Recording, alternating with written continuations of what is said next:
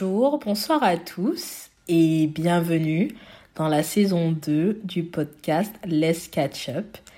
J'espère que vous allez bien. Vous êtes de plus en plus nombreux à nous suivre et écouter le podcast et je tenais à vous remercier pour cela. Let's Catch Up, c'est un podcast qui donne la parole aux femmes congolaises de la diaspora afin de discuter et échanger sur diverses thématiques. Ce podcast a également pour but de mettre en lumière les parcours professionnels et les expériences de vie de ces femmes. Juste pour rappel, le podcast est disponible sur Apple Podcast, Spotify, Google Podcast et Buzzsprout. Celle qui inaugure ce premier épisode de la saison 2, c'est Nina Mujinga. Nina est la fondatrice de la marque Mujinga et avec elle, nous allons discuter de sa marque de vêtements, bien sûr, de sa nouvelle collection pour la journée du 8 mars, de son récent voyage à Kinshasa et également aborder la question de la double culture. J'espère que ce premier épisode de la saison 2 vous plaira et je vous souhaite une bonne écoute. Avant de commencer euh, notre discussion, notre conversation, peux-tu te présenter à nos auditeurs? Qui es-tu? Alors, moi, je m'appelle Nina Mujinga, j'ai 28 ans. Euh, je suis née et j'ai grandi en Belgique. Et je suis d'origine congolaise et euh, en fait, je suis la créatrice de la marque de vêtements Mujinga, une marque qui porte tout simplement mon nom. Et, euh, et voilà, j'ai beaucoup de choses à dire sur moi en fait, mais je sais pas trop quoi. Ouais, non, je crois que c'est bon pour un début. D'accord. Donc euh, nous, en fait, on s'est connus euh, via les réseaux sociaux et plus précisément, comme tu viens de le dire, euh, via ta marque Mujinga. Exactement. Donc, qu'est-ce que Mujinga signifie et pourquoi as-tu décidé de créer ta marque, ta propre marque? Alors, Mujinga signifie la préférée en fait. D'accord. En fait, ça a deux significations. Ça signifie la préférée et la pro. En fait, et la première signification, pardon, en fait, c'est euh, on donne le nom de Mujinga aux enfants et c'est pas très sexy. Euh, on donne le nom aux enfants qui sont nés avec un cordon ombilical autour du cou. D'accord, ok. Voilà, c'est c'est la première signification en fait, la première signification du nom Mujinga.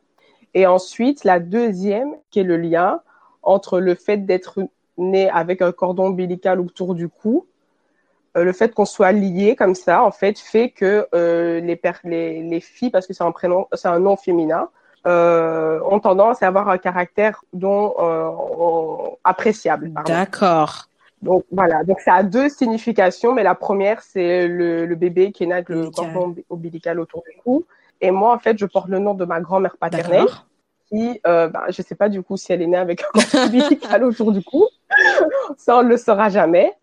Mais euh, voilà, je porte son nom. Et pour la petite histoire en fait, parce que récemment je suis partie au Congo et euh, mon père m'a expliqué en fait euh, pourquoi on m'a donné le nom de, de sa mère et pas de ma grand-mère maternelle. Et pourquoi? Si tu peux nous raconter. Euh, ouais, bien sûr. Alors, c'est une anecdote assez sympa parce que je n'étais pas du tout au courant. Moi, on m'a toujours dit, bah ouais, on t'a donné le nom de ta grand-mère parce que bah, mon frère et ma sœur, en fait, ils ont aussi des noms que du côté de mon père. Okay. En fait. Ma, ma sœur porte le nom de l'arrière-grand-mère, donc la grand-mère de mon père, et mon frère porte le nom du père de mon okay. père. Et donc, moi, je porte le nom de sa mère. et donc, moi, je pensais que c'était euh, juste, ah, ben, parce que ma, voilà, on l'avait décidé ainsi, mais non, mon père m'a expliqué qu'en fait, ma mère pensait que, euh, elle attendait des jumeaux, des jumelles. Et mon père a dit, ben, ok, si tu crois que c'est des jumelles, bah, elles porteront et le nom de ta mère et le nom de la mienne. Et si, bah, il s'avère que c'était, que ce n'est qu'un enfant, bah, elle portera le nom de ma mère. Et ma mère a dit OK, pas de souci. Et au fin, au fin de compte, euh, j'étais bien toute seule. Et euh, voilà. Et euh, pourquoi voilà. en fait tu as décidé de créer ta propre marque? Ça fait combien de temps qu'elle existe? Ah, Alors c'est depuis le 25 mai 2020 que la marque est officiellement lancée sur les réseaux sociaux et, et autres moyens de, de, vente. Mais j'ai toujours voulu en fait avoir ma marque j'ai en fait j'ai l'impression que c'est depuis toujours en fait. Je sais pas comment l'expliquer, mais depuis que je suis petite, je me suis jamais vue travailler euh, toute ma vie pour un employeur. En grandissant, je me suis toujours dit ah ouais, je vais avoir ma marque de vêtements et tout parce que de base, euh, quand j'avais 12-13 ans, je voulais devenir styliste. Pourquoi? Parce que ma mère, euh, elle est couturière et euh, je l'ai toujours vu coudre en fait, toujours vu euh, avec ses clientes, recevoir des gens à la maison parce qu'elle faisait la couture à la maison. Donc, euh, je l'ai toujours vu coudre et tout. Et donc, pour moi, j'ai toujours été très sensible aux vêtements. Je suis pas styliste, je sais pas habiller quelqu'un, euh, je connais pas les morphologies et tout comme on peut voir à la télévision. Mais je sais pas, je suis juste sensible avec la matière, le fait d'assembler les vêtements, etc. Et donc, à 13 ans, je voulais déjà travailler dans les vêtements, sans savoir exactement ce que je voulais faire. Puis, euh, à la fin de mes études en secondaire, donc euh, en France, c'est le lycée, c'est ça, en terminale. Mm-hmm. Je me suis dit bon, je sais vraiment pas dessiner, donc euh, on va pas, on va pas être styliste. Donc du coup, j'ai trouvé une alternative, c'est que j'ai fait des études de marketing. D'accord. Et le plan, c'était, d'accord, je fais marketing, je trouve du travail et ensuite je lance ma marque. Donc ça a toujours été, l'idée a toujours été là. Pendant mes études, avant de commencer mes études en marketing, je suis tombée sur un documentaire en fait qui s'appelle The T-shirt Story. Et euh, ce, ce documentaire-là, en fait, racontait l'histoire du t-shirt. Et je me suis dit, ah ouais, ah ouais, c'est vraiment en fait un marché. En fait, le, le, le, le t-shirt est un vêtement indémodable de nos jours. Il est intemporel. Vrai. Tout le, monde, tout le monde en porte en plus. Tout le monde en porte pour n'importe quelle raison. Soit pour aller acheter son pain, pour aller faire ses courses, pour aller courir. Tout le monde a au moins un t-shirt. Et aujourd'hui, en fait, il y a les t-shirts, tu, tu les trouves dans, dans plusieurs coupes, dans plusieurs matières. Genre, tu as du, as du t-shirt pour faire du sport, tu as le t-shirt basique, tu as le crop top, tu as euh, le t-shirt délavé, le t-shirt troué. Donc, tu, tu, le, tu vois en fait l'évolution du t-shirt au fil des années, mais c'est pas quelque chose dont on y pense. Et ce documentaire-là m'a vraiment fait réfléchir. Je dis ah ouais, il y a il y a un potentiel en fait. Donc j'ai commencé mes études en marketing et là euh, j'avais l'idée, j'avais toujours okay. l'idée de ok, ce sera une marque de t-shirt, mais le concept je n'avais rien, je n'avais rien du tout. Et c'est là que je me suis dit, euh, bon, j'ai profité de mes, de mes années d'études. J'ai fait quatre ans d'études et j'ai obtenu mon, mon, ma licence, donc euh, mon bachelier ici en Belgique, en marketing. D'accord. Voilà. Et tu es la fondatrice euh, de la marque. Combien de personnes ouais. travaillent avec toi? Est-ce que c'est une équipe? Comment, comment ça se passe? Alors, je suis toute okay. seule. Je suis toute seule, mais je suis un peu, je suis un, un peu beaucoup accompagnée. Donc déjà, ma première, ma première équipe, c'est mes amis, parce que c'est eux qui se proposent pour être mes modèles. Donc sans eux, déjà, euh, j'aurais personne. Donc déjà, j'ai mes amis, j'ai la petite sœur d'une amie, en fait, qui est ma photographe. Parfait. Maintenant, je me suis entourée d'une styliste avec qui je suis en train de préparer une collection et tout, parce que j'ai vraiment du mal à gérer les séances photos, les trouver les tenues. Mes amis te diront que je suis super nulle pour ça. ils t'écoutent, hein. bah, des... ils vont t'écouter. Oui, oui, oui, oui, je sais, mais ils, ils, ils rigoleront justement.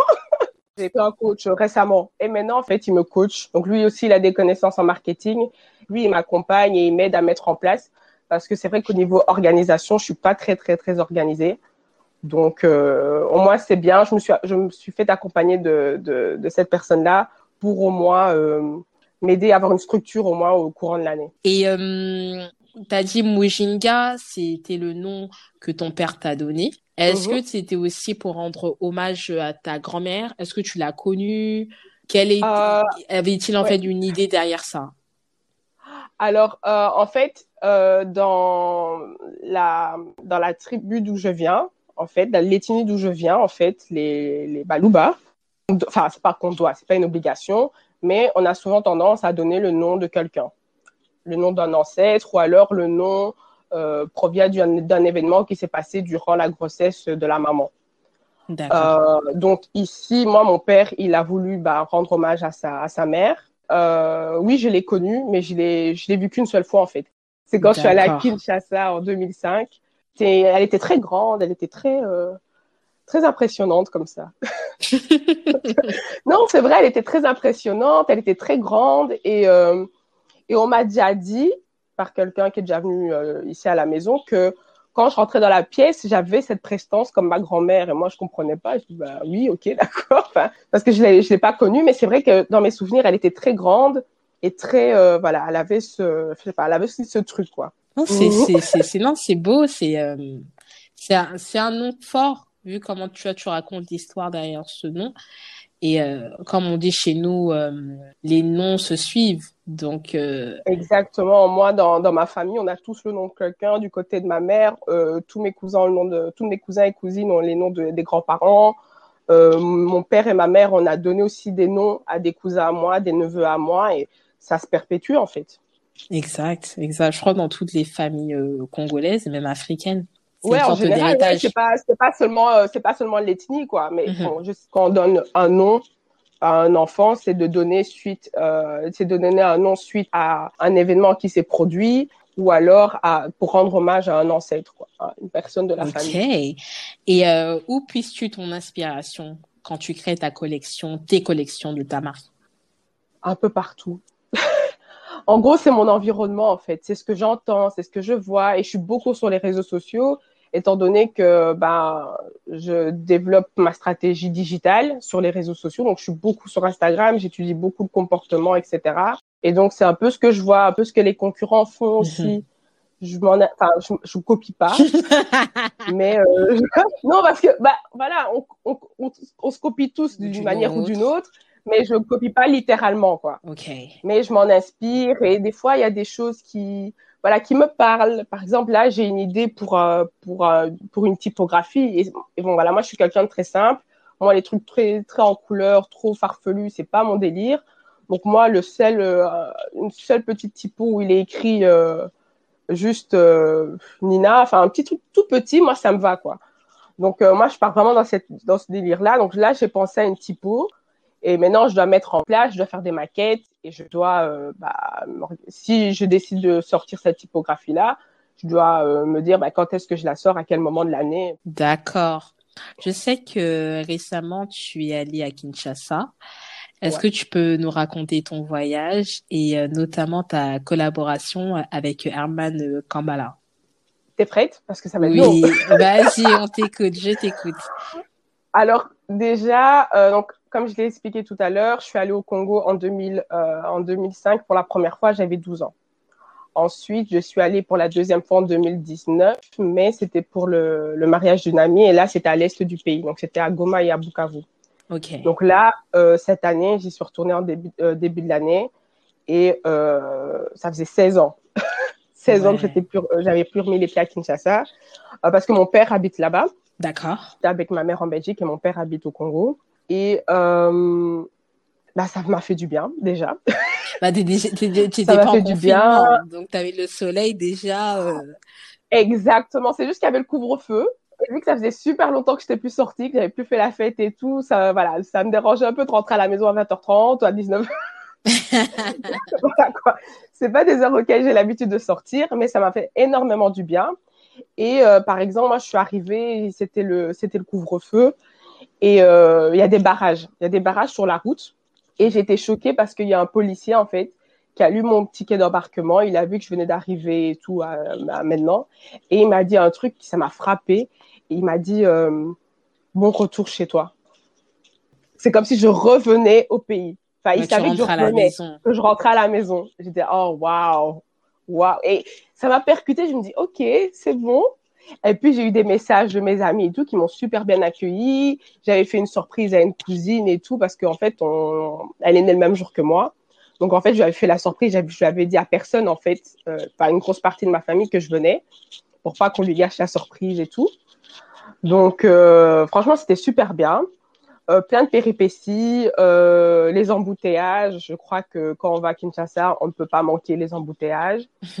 euh, la, bon, la ponctualité.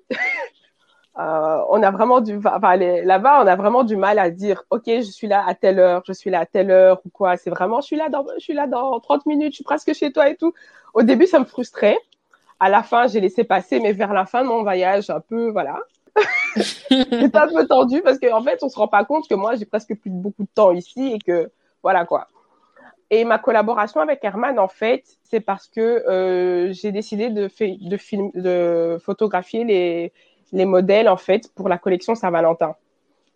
Alors j'ai préparé le, la séance photo là-bas à Kinshasa parce que je me suis dit bah c'est l'occasion en fait, c'est l'occasion de fêter l'amour là-bas, de fêter la Saint-Valentin, de préparer le shooting pour la Saint-Valentin.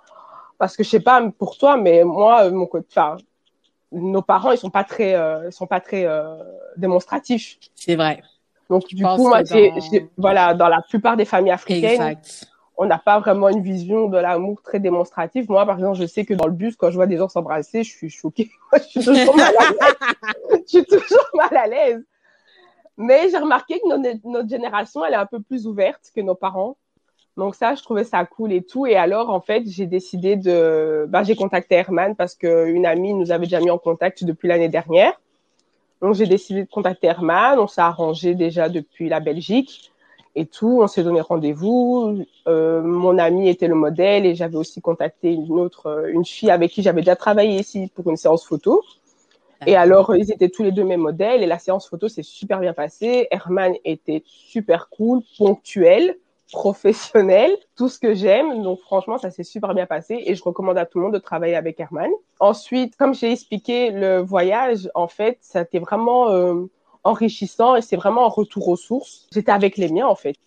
Les miens, mon, mon oncle et ma cousine m'ont dit, bah ici, t'es chez toi, en fait. Ton pays, que tu le veuilles ou non, c'est ton pays, t'es chez toi. C'est Et je me sentais tellement bien. C'est vrai que j'étais partie dans le cadre des vacances, mais ça me dérangeait pas de me dire que je pourrais éventuellement m'installer dans les années à venir, quoi. Et veux-tu euh, ouvrir euh, euh, des, des magasins Mojinga, peut-être aussi bah, faire faire en fait les produits Mojinga au Congo, que ça devienne ça devienne du made in Congo. Ah, ce serait mon rêve. J'y pense même depuis depuis le, mon retour, j'y pense en fait. Je me dis ouais, là maintenant je devrais travailler avec une un atelier qui pourrait confectionner, etc.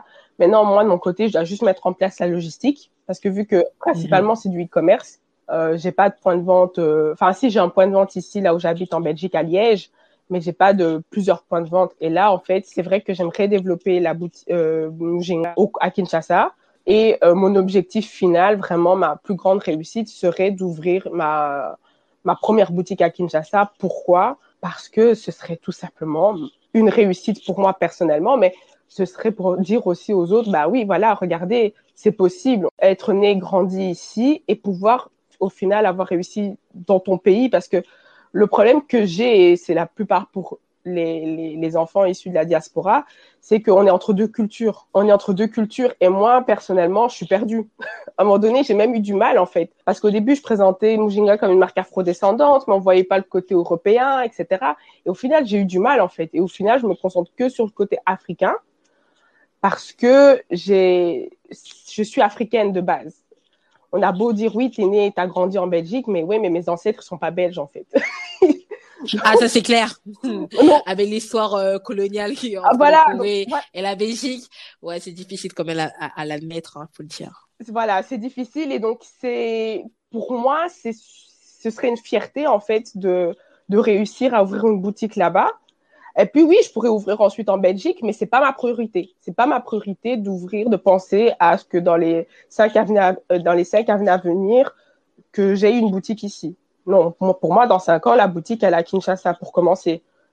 La raison aussi pour laquelle euh, je, je veux aussi euh, travailler, enfin développer Mujinga là-bas, c'est parce qu'il y a tellement de potentiel, il y a tellement de gens qui ont besoin de travail, ils sont talentueux et alors me dis mais pourquoi pas leur donner la possibilité si j'ai cette chance moi si j'ai cette chance d'être euh, de pouvoir le faire pourquoi ne pas le faire en fait? C'est vrai que la situation c'est pas facile euh, j'ai vu les gens euh, parce que c'est vrai que sur Instagram on le beau côté. Il y a des gens qui souffrent aussi. Donc je me dis mais pourquoi ne pas leur donner cette possibilité de, de pouvoir travailler quoi? Mhm.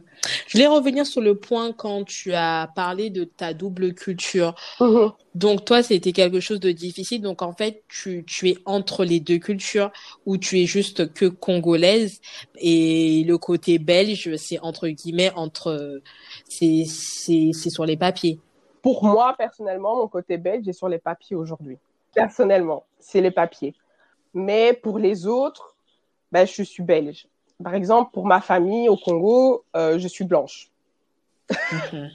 Et pour euh, ici en Belgique, euh, je suis noire. On me définit hmm. comme noire en fait. La semaine dernière, j'ai eu rendez-vous chez le médecin.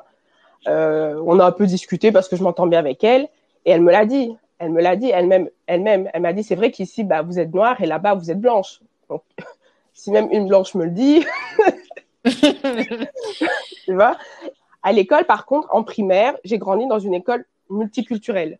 Genre, il y avait 5% de Belges et 95% de, de, d'enfants issus de l'immigration, dont les parents sont issus de l'immigration. Arrivé en secondaire, donc au lycée, au collège, euh, moi, pour moi, ça a été le choc parce que je me suis retrouvée qu'avec des blancs. Ah en fait, j'ai fait deux écoles. J'ai fait deux écoles et dans la première école, je me suis retrouvée qu'avec des blancs et j'ai vraiment eu du mal au début. C'était pas facile. Euh, puis bah voilà, on s'adapte, on s'adapte. Et c'est là que je vois un peu euh, les différences, les discriminations et tout. C'est là qu'on comprend en fait. Et puis euh, fin de mes années secondaires, bah là j'étais, je, suis allée dans une école beaucoup plus multiculturelle. Donc là j'étais bien. Mais l'option que j'avais choisie, donc moi j'avais pris option sciences sociales. On était deux Congolaises dans ma section à avoir eu le, à avoir eu le diplôme quoi à la fin de l'année. Ah oui, quand même. On n'était que deux Congolaises dans ma section. Après, il y avait d'autres, euh, d'autres euh, enfants euh, congolais et d'autres origines dans les autres sections. Il y en avait beaucoup plus, mais dans ma section à moi, on n'était que deux. Donc en fait, c'est dû peut-être aussi au fait de comment tu as grandi qui t'a poussé en fait à ne pas en fait euh, j'irais épouser ces deux cultures et les mélanger mais de choisir une bah, plus que l'autre. Voilà, en fait, moi à la maison, à la maison aussi, euh, ma mère, elle nous parlait pas lingala, mon frère et moi. Elle nous parlait pas lingala, elle nous parlait pas de chiluba. Donc déjà, elle ne parlait qu'avec ma grande sœur. Puis elle nous parlait pas trop de la vie au Congo, comment c'était, parce que pour elle, on est né ici, mon frère et moi, et euh, voilà, on connaît pas le Congo pour elle, et ça s'arrête là. Donc c'est moi en fait qui dois faire les recherches pour savoir un peu plus en fait, et c'est moi qui pose des questions à mon père, par, plus particulièrement. Mais alors, c'est lui qui me répond. Par exemple, là au Congo, quand j'y étais, ben, il me racontait comment il vivait euh, avec ses parents, ses frères et sœurs. Euh, voilà quoi. C'est des trucs que ben, si, euh, si je me posais pas ces questions-là, je ne sais pas si euh, on me l'aurait expliqué. Parce que ma, ma mère, pour elle, c'est bah non, pourquoi, pourquoi t'habites. Enfin, pour elle, mon pays, c'est la Belgique. Enfin, tu vois déjà le, le choc, quoi. Alors moi, déjà, même ici, chez moi, à la maison, j'ai déjà ce problème identitaire, légèrement, on va dire. Et là, je me, voilà, je cherche et tout.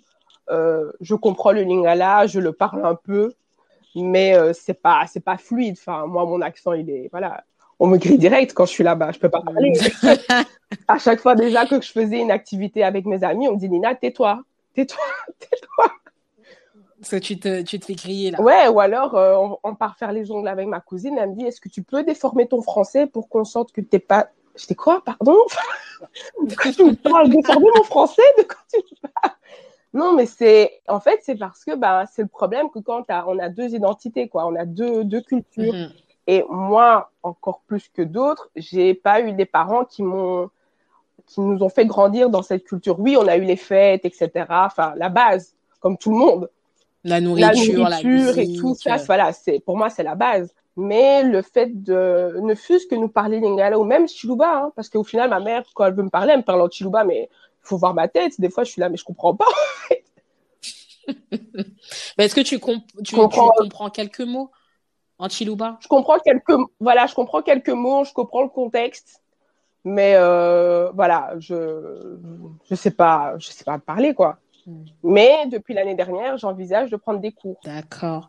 Et le fait que tu as créé euh, ta marque Mujinga qui est très portée euh, sur le Congo, est-ce que c'est pas au fait pour toi une démarche de de, de retrouver tes, tes, tes sources en fait? C'est le retour euh, à tes racines. Ben justement, c'est grâce à ça en fait que ça m'a fait réfléchir. Et plus je m'avançais dans la dans, dans l'élaboration du, de ce concept-là, en fait, et plus je me rapprochais du pays, en fait, Congo, vers le Congo et vers l'Afrique en général, parce qu'au final, Mujunga, oui, c'est un nom africain, c'est euh, un nom congolais, pardon, c'est un nom africain. Et alors, je mets en avant le Congo, mais je veux pas seulement mettre que le Congo en avant, je veux aussi mettre les autres pays. Donc, des fois, je fais des clins d'œil, par exemple, à l'Afrique de l'Ouest, au Mali, au Sénégal, à la Côte d'Ivoire et tout, parce que bah, c'est l'Afrique en général et il n'y a pas que des afro-descendants euh, congolais, quoi. Il y, a peu, il y a peu de tout. Donc euh, voilà, je, je, vise vraiment euh, l'Afrique en général et le Congo plus particulièrement parce que c'est mes origines. D'accord. Et je sais que dans ta collection, tu as créé une collection de sweat shirts et des t-shirts avec le mot Kwetu inscrit dessus. Qu'est-ce que ça veut dire Kwetu Kwetu, en fait, ça veut dire chez nous. D'accord, en Chiluba. En. En Chiluba, mais aussi en Swahili. Et en fait, Kwetu, j'ai voulu, euh, c'est le nom de la collection en fait, justement qui qui veut dire chez nous, mais chez nous en Afrique. D'accord. Chez nous, donc oui, c'est au Congo, mais aussi Est-ce que tu pousses les gens à retourner en Afrique, euh, à visiter euh, bah, l'Afrique dans le sens vraiment large du terme? S'ils ont l'occasion, oui. S'ils peuvent retourner, ils ont l'occasion de visiter l'Afrique, oui. Moi, maintenant, j'ai une amie qui est partie au Sénégal, qui est partie en Côte d'Ivoire, j'ai envie d'y aller, du coup elle m'a donné envie d'y aller. C'est super beau ces pays-là. En plus, je regarde de la série sénégalaise Maîtresse d'un homme ah. marié, euh, la série Karma. ça me donne envie ah, d'apprendre ah, le Wolof. Je pense que c'est, ça a été, ça a été, tout le monde a voulu le faire. Tout le monde a voulu parler le Wolof à cause de, de ces séries euh, sénégalaises. Et puis même, Dakar, c'est beau en fait. C'est super beau. Oui, oui, c'est un très beau pays, le Sénégal. Et vu que tu as créé des pulls, des t-shirts euh, avec des noms inscrits en Chiluba, est-ce que tu prévois de créer d'autres produits avec euh, des noms, des mots en Kikongu, en Swahili par exemple? Oui, j'ai envie. En fait, je sais pas encore quoi et à me poser en fait parce qu'à côté je travaille. Donc euh, avoir le rythme et tout, j'ai vraiment du mal à m'organiser. J'essaye, je fais de mon mieux. Euh, mais oui, j'ai plein d'idées comme ça. J'ai envie de d'avoir des noms en swahili, des expressions, etc. Et maintenant, quand l'idée est là, la enfin, il faut trouver la typographie. Et puis, il faut faire les maquettes. Et puis, on, je me dis, OK, c'est bon, on lance ça à telle date, etc. Il faut faire, enfin, il faut respecter le calendrier euh, marketing de, de l'année, quoi. Tu viens de parler qu'il il est euh, parfois difficile pour toi de t'organiser. Tu sais qu'on a tendance à glamouriser l'entrepreneuriat, surtout via les réseaux sociaux. Quelles sont les difficultés que tu as rencontrées en tant que fondatrice d'une marque de vêtements et en tant aussi qu'entrepreneur? Alors moi déjà pour l'anecdote, hum, j'ai plein d'anecdotes aussi de mes aventures de mon aventure entrepreneuriale. Non, déjà c'est pas glamour du tout. Mensonge, j'ai envie de le dire, mensonge. Euh, ce qu'on nous montre sur Instagram et tout, non, non. Moi, je fais pas tout ça. J'arrive pas à me lever à 5 heures du matin, à faire mon yoga, puis me, me travailler deux heures, puis faire une pause et tout. Je fais pas ça. J'arrive pas. Euh, et c'est pas facile. Il faut avoir la tête, il faut avoir la tête dure parce qu'il y a des moments où euh, j'ai déjà craqué, j'ai déjà pleuré. Euh, je suis là, mais comment est-ce que je vais faire? Est-ce que je vais arrêter et tout? Et mes cousins, qui sont vraiment mon, sont vraiment mon support système, eux, euh, franchement, ils sont là, non, tu lâches pas et tout, etc. Et ils sont là, ils sont en train de m'aider. Je suis au téléphone avec eux pendant des heures et des heures et des heures et ils me soutiennent. Donc ça, c'est super important d'être bien entouré. Mais il faut aussi se dire qu'il faut pas, euh, ça, il faut pas aussi à trop attendre des gens. Quand on, quand on se lance dans une aventure comme ça, il faut aussi se faire confiance à soi-même et à ses capacités. Je dis ça, mais c'est pas facile. Moi, je me préparais psychologiquement à me dire, OK, je sais que ça va être dur. Voilà. Le fait de me dire, OK, je me suis préparé à ça, ça m'aidait à surmonter un peu plus entre guillemets facilement euh, l'épreuve à laquelle j'étais en train de, euh, auquel j'étais en train de traverser. Donc ça c'est super important. C'est déjà, déjà, enfin pour moi en tout cas c'est se préparer mentalement et euh, ne pas trop attendre des autres. Si ton ami te soutient pas, c'est pas grave. Parce que mhm. ton ami, ok, il te soutient pas, mais c'est peut-être parce que il est pas ta cible. Et on pense que tout l'entourage va acheter et tout, mais non en fait. Donc ça, c'est une erreur que beaucoup euh, font, euh, de croire que tout le monde va soutenir, euh, etc. Mais ça, je m'étais déjà préparée psychologiquement en fait, et au final, j'étais très surprise parce que je m'étais tellement préparée psychologiquement à ce que, bah oui, mes, certaines mes, mes amis allaient me, me soutenir, mais je m'attendais pas autant de soutien en fait, parce que il y en a qui qui se proposent pour m'aider, etc. Euh, quand je craque, bah je les appelle, ils répondent. Quoi. Donc, voilà, et il s'intéresse aussi à ce que je fais. Il s'intéresse, il me pose des questions quand on se voit et tout. Euh, moi, quand je quand euh, je décide de passer du temps avec eux, je me dis ok, c'est bon, Mujinga, c'est à côté, j'ai assez travaillé aujourd'hui, je veux juste me, me me relaxer, passer du bon temps avec mes amis. Mais au final, c'est eux qui me, c'est eux qui en parlent autour d'eux et c'est eux qui m'en parlent et ils demandent comment ça va, comment voilà, ils sont vraiment dans un énorme soutien et je m'y attendais pas du tout parce que j'étais partie du principe que oui, voilà, il y en a qui vont me soutenir, mais je m'attends, je m'attends pas à, trop. Et du coup, c'est bien parce que du coup, j'ai été surprise, comme je l'ai expliqué. Et euh, ça, c'est vraiment un truc que je voulais vraiment souligner. Il faut se préparer à l'idée que euh, c'est pas tout le monde qui va se, qui va, euh, qui va soutenir ton projet, mais euh, parce que l'ami en question n'est peut-être pas la cible aussi de ce qu'on offre, du service ou du produit qu'on offre. Donc il faut pas être déçu, il faut pas être déçu de ça en fait, parce que beaucoup, euh, beaucoup sont déçus et, euh, et voilà. Mais sinon, l'aventure entrepreneuriale, bah, il y a des hauts et des bas. Euh, il y a, comme j'ai expliqué l'année dernière, en fait, j'avais trouvé un fournisseur, il était à côté de chez moi. Je me dis, oh super, je vais travailler avec lui. En plus, il est à côté, donc enfin, il n'est pas très très loin de chez moi. Je vais pouvoir communiquer avec lui facilement, mais mensonge. Qu'est-ce qui s'est passé? Alors, euh, en gros, euh, je faisais des petites commandes parce que je pouvais commander en petite quantité.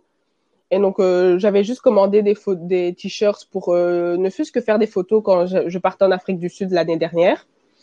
Et euh, bah déjà, j'ai galéré pour récupérer ma commande. j'ai galéré et euh, j'avais un mauvais pressentiment. Je me dis, oh, j'ai pas envie de continuer avec lui à cause de ça. Mais bon, je me dis bon, c'est pas grave. Il faut pas que je me dise, euh, il faut pas que je m'attarde à un, une seule action qu'il a faite. Mm-hmm. Donc, je refais une deuxième commande. Et en fait, lui, les commandes, tu dois les passer par email. Donc, tu dois lui envoyer un mail. Mais le problème, c'est qu'il répond pas au mail. Donc, toi, tu sais pas s'il a reçu ou pas le mail. Et donc, tu sais pas si la commande, elle a été prise en compte ou pas et si tu vas l'avoir à la date à laquelle tu l'as demandé. Donc, pendant une semaine, tu es comme ça, tu es, dans le vent, quoi. Tu l'appelles, il te dit, oui, oui, c'est bon, j'ai eu, j'ai eu, euh, on a eu ton mail. Dis, oui, mais alors réponds.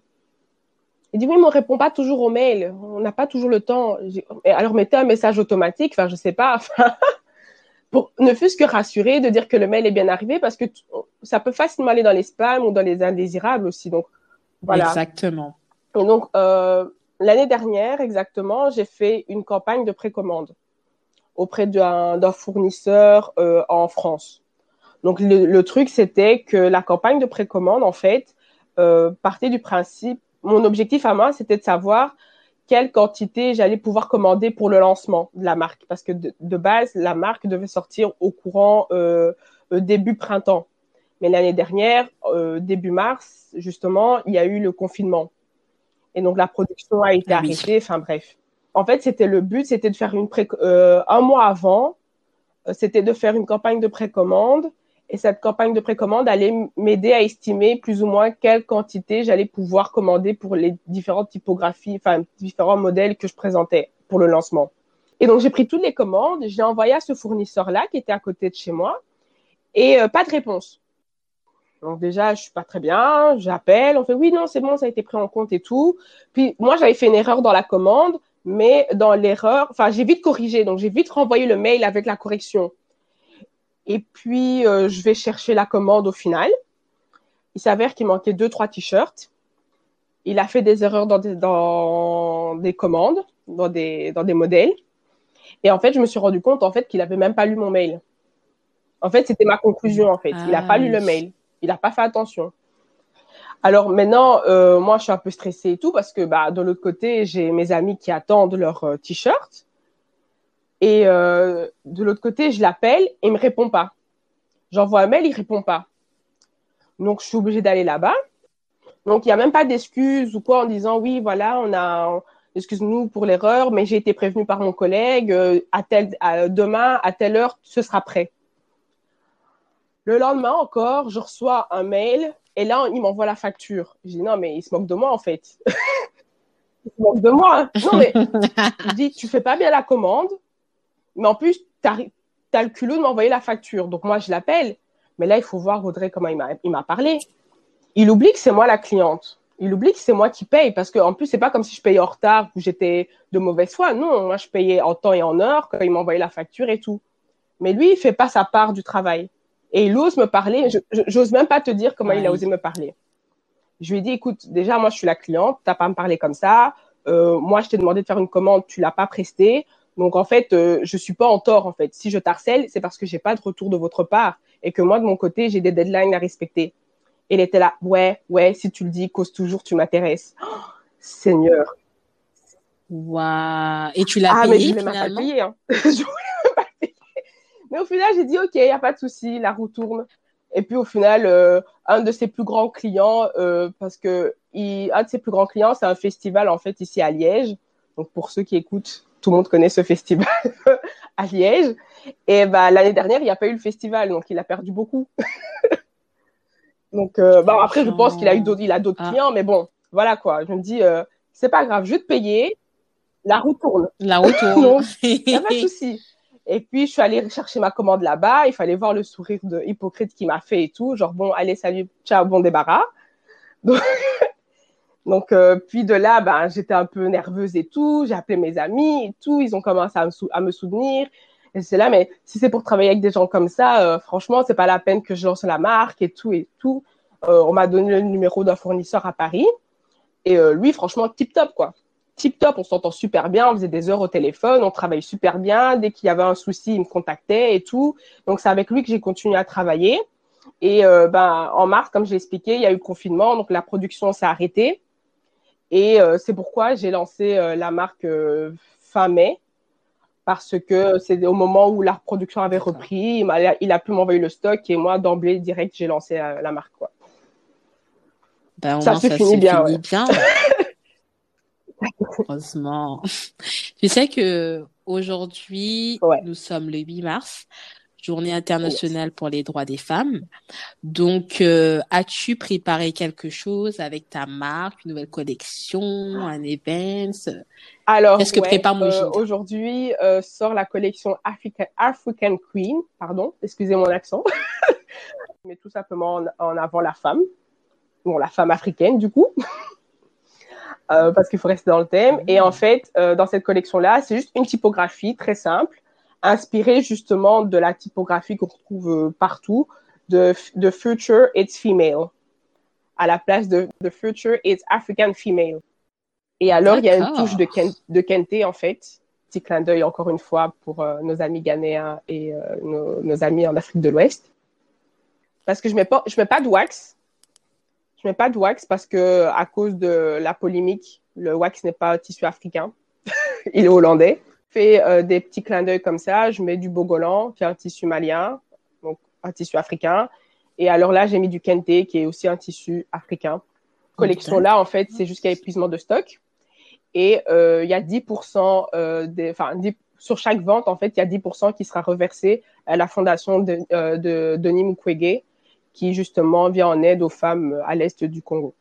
Très bonne initiative. Hein. Je te félicite. Donc c'est c'est beau ce que tu es en train de faire là, ce que oh. tu es en train de faire pour euh, pour cette journée, c'est c'est beau. Et j'allais te dire, est-ce que tu as déjà utilisé euh, des tissus euh, congolais?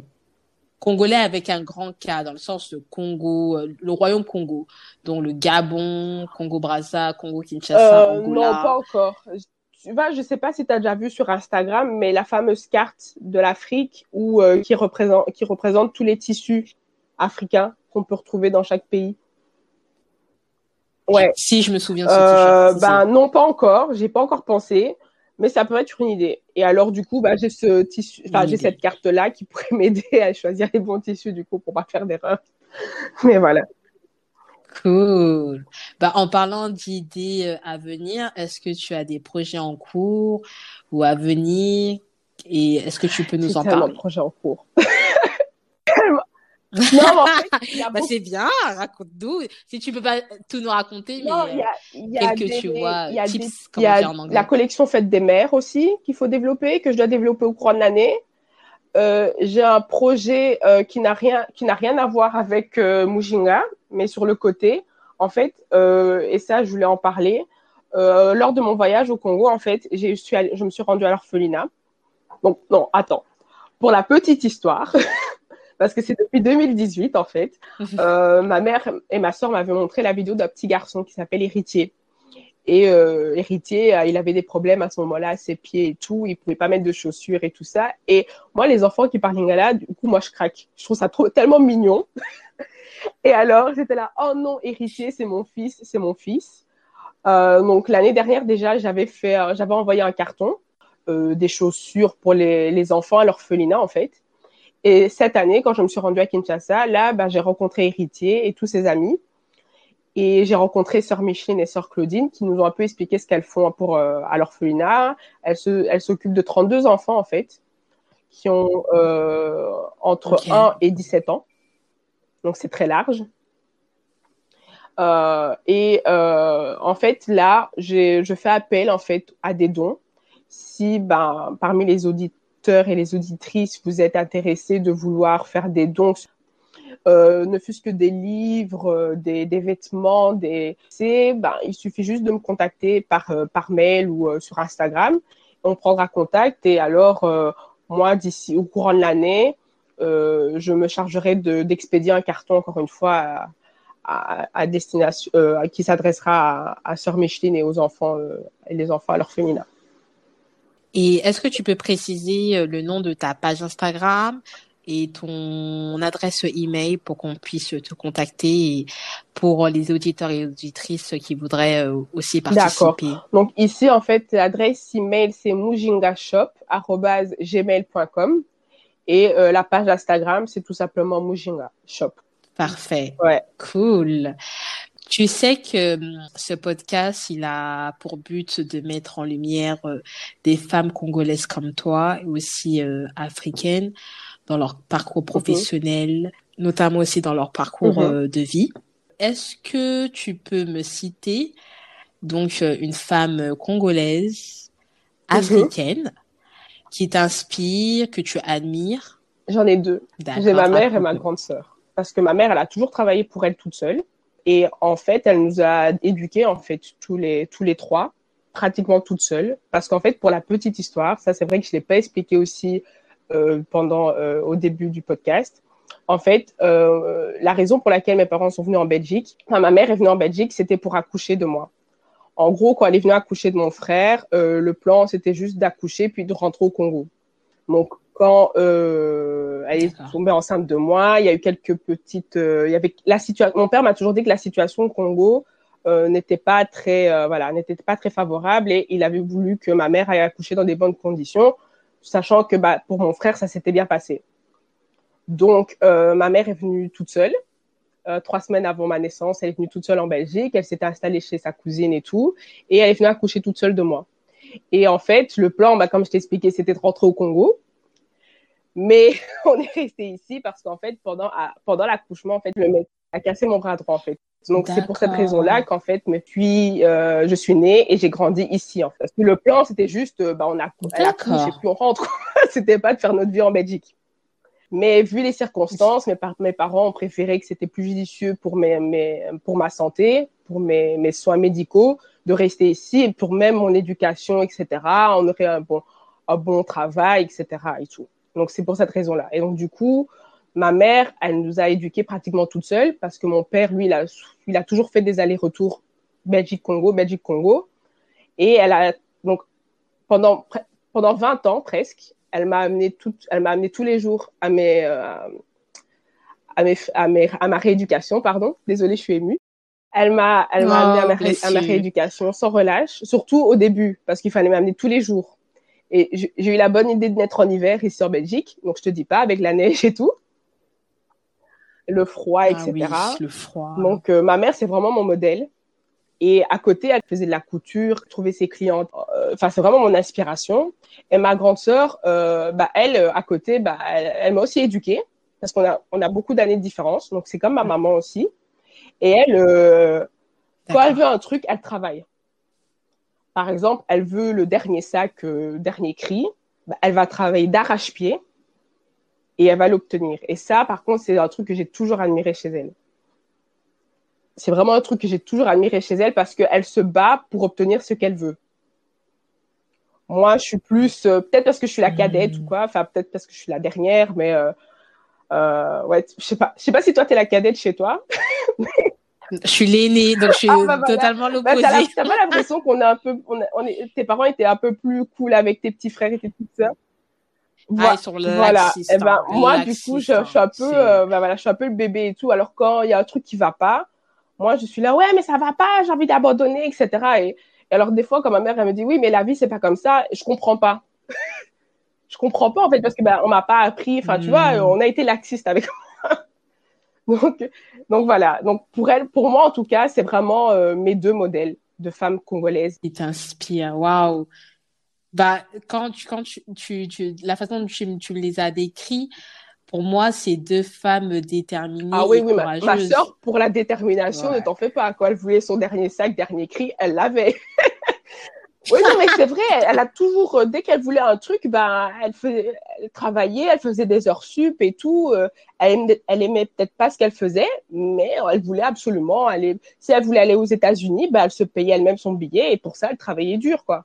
Waouh. Ouais, ça, je trouve ça vraiment. Euh, et puis même, enfin, voilà, je te cite que elle, mais au Congo, il y a que ça en fait.